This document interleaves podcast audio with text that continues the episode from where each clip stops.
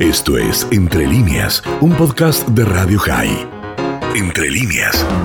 Ignacio Zuleta es periodista, es consultor político. Con él vamos a hablar unos minutos acerca de la aparición, reaparición en eh, escena de la vicepresidente eh, y ex presidente de la Argentina, Cristina Fernández de Kirchner, con un discurso poderoso, fuerte, pero que por lo menos a mí y a muchas personas no nos pareció sorpresivo, nos pareció de alguna manera eh, casi una aparición de la perfecta Cristina Fernández de Kirchner. De hecho, se dio la circunstancia de que eh, en el final la locutora que le hizo la presentación dijo, eh, la, presidenta de todos los argentinos, claro, eh, no es un, eh, es, puede ser un blooper, puede ser un fallido, llámalo como quieras, pero nadie lo desmintió, ni nadie dijo, no, te equivocaste, ni mucho menos, porque yo creo que en el fondo la ex presidenta de la Argentina, la vicepresidenta actual de la Argentina, cree que es la presidenta y de hecho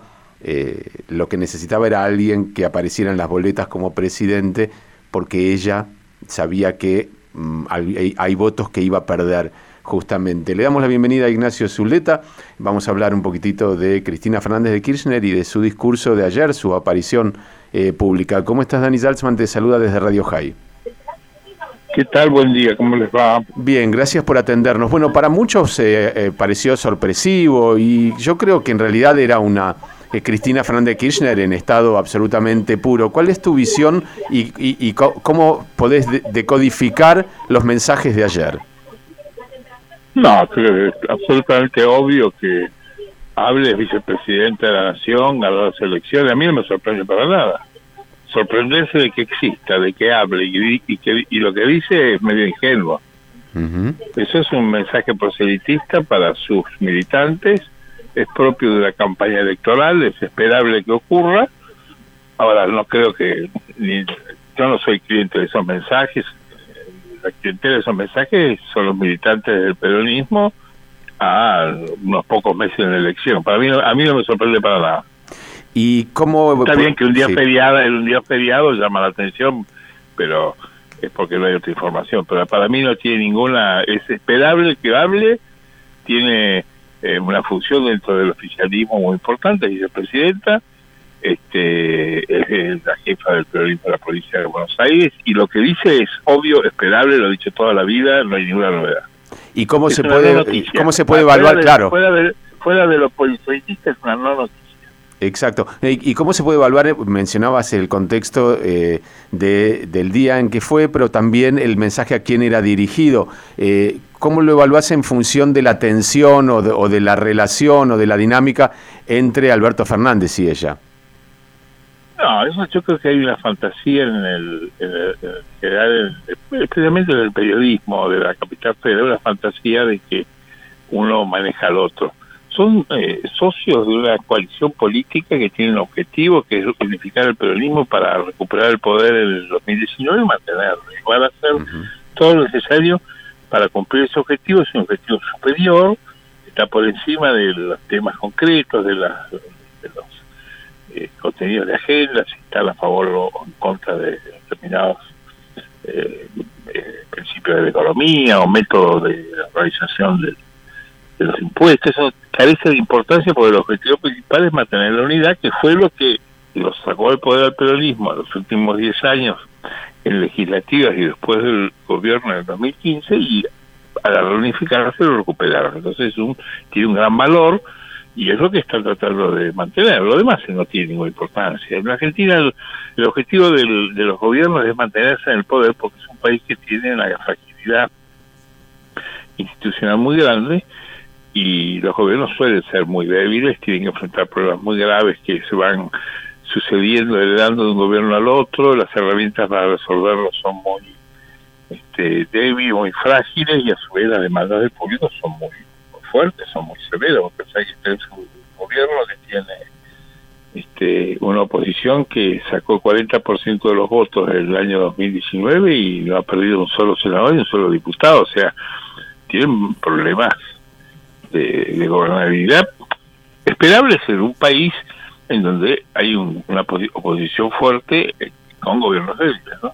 Ahora mencionabas que el mensaje era destinado a, la interna y a mantenerse unidos. ¿Qué pasa con aquellos votantes que votaron a Alberto Fernández justamente pensando que se diferenciaría de alguna manera o con la ilusión de que sería distinto que Cristina? Porque si Cristina lo eligió a él como presidente es también porque ella no quería figurar como presidente en esa lista. Imagino que, entre otras cosas, porque pensaba que algún voto se le escaparía. No, no, ella no decidió nada. La que decidió que, ella no, que fuera diferente fue el peronismo. El peronismo, es un, una, un club de gobernadores que maneja la mayoría de las provincias de la Argentina, resolvió en 2019 que Cristina Kirchner no fuera candidata a presidente, porque si no, el peronismo del interior iba a ir con lista corta, como de hecho fue en muchas provincias en la primera vuelta, porque ellos no iban a poder a Cristina presidenta. O sea, Cristina no resolvió nada, Cristina podía elegir un nombre pero Cristina fue desplazada de la, candidatura a la presidencia por el peronismo, que no iba a acompañar a la fórmula nacional del peronismo. Ese es el, mecanismo real. O sea, creer que ella dispuso nada, no. Ella fue, acordó con el peronismo una fórmula en la que, ella cedía la, la, la, la candidatura a la presidencia. Eso fue la prenda de la unidad que eh, permitió que el periodismo reunificado ganara las elecciones. O sea, eh, especular que hubo votantes de Alberto Fernández que creían que votantes era distinto, no, los votó el peronismo. Sacaron los votos unificados de toda la vida.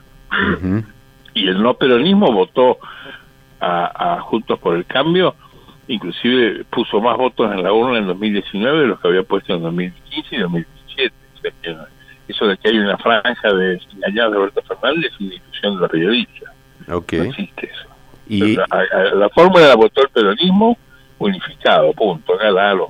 Eso, eso es física básica de la política argentina, un país en donde los porcentajes, las grandes eh, porcentajes de votos no se mueven, son los mismos de toda la vida. Los votos de los 40 puntos de Macri del 2019 son los 38, 39 de Angelos del, año 89 contra mí. Eso no cambia. O sea, lo demás es todo literatura periodística. Lo que cambia el destino de las elecciones es si las fuerzas van unidas o separadas, si el periodismo va en dos o tres o una fórmula, y el mismo voto peronista va a esa fuerza. Si van divididas, pueden perder una elección, pueden perder un balotal, pueden perder bancas legislativas. Y si van juntos, ganan. Pero eso no cambia. No existe el no peronista que vota a peronista o el peronista que vota a no peronista. No existe. Esos marcianos no están en, en la Argentina ni en ningún del mundo. La gente vota por convicciones profundas, permanentes, no cambia el voto. en los países con voto voluntario, como Estados Unidos, hay un hay un swinging vote. Hay gente que una vez vota una cosa, otra vez vota otra pero en países de voto obligatorio y con alta cultura de participación como la Argentina, que lleva 106 años de, esa espeña, donde eh, las dos grandes familias políticas de la Argentina, que representan en cada momento el peronismo o el radicalismo, ocupan el 80% del voto, tiene una estabilidad pasmosa el ahí no cambia nada. Que no entiende eso, no, especialmente hablo de los políticos, que no entiende eso, eh, fracasa. El que lo entiende este, le saca provecho. ¿Y cómo imaginas, Ignacio, para terminar? Sí, para terminar, tenemos, tenemos elecciones pronto, estás eh, justamente analizando, nos estás contando que el peronismo está haciendo la tarea para llegar unido, para unificarse y no perder votos. También la oposición lo Por eso, eso te iba a preguntar.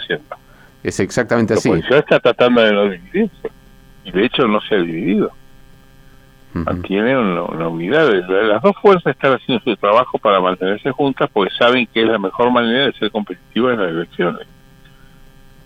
O sea que el resultado de las próximas elecciones no debería ser muy distinto al de las últimas.